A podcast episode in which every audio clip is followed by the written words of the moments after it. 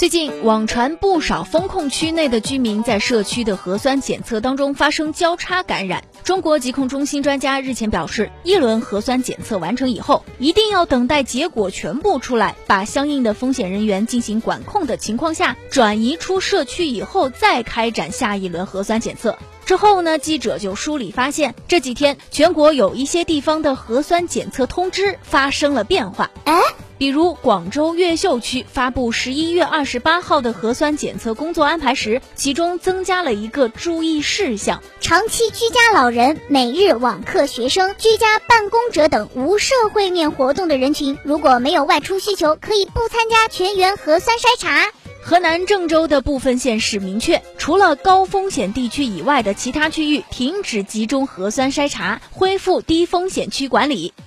重庆市二十六号召开的新闻发布会上明确，有部分地区要开展核酸检测工作。这期间，近五天内没有发生疫情的小区不用参与全员核酸检测。其实，此前国务院联防联控机制综合组发布了一系列优化新冠肺炎疫情防控措施的通知，其中对于核酸检测这一块提出了明确要求。没有发生疫情的地区不得扩大核酸检测范围，一般不按照行政区域开展全员核酸检测。经过研判无社区传播风险，可以不开展区域核酸检测。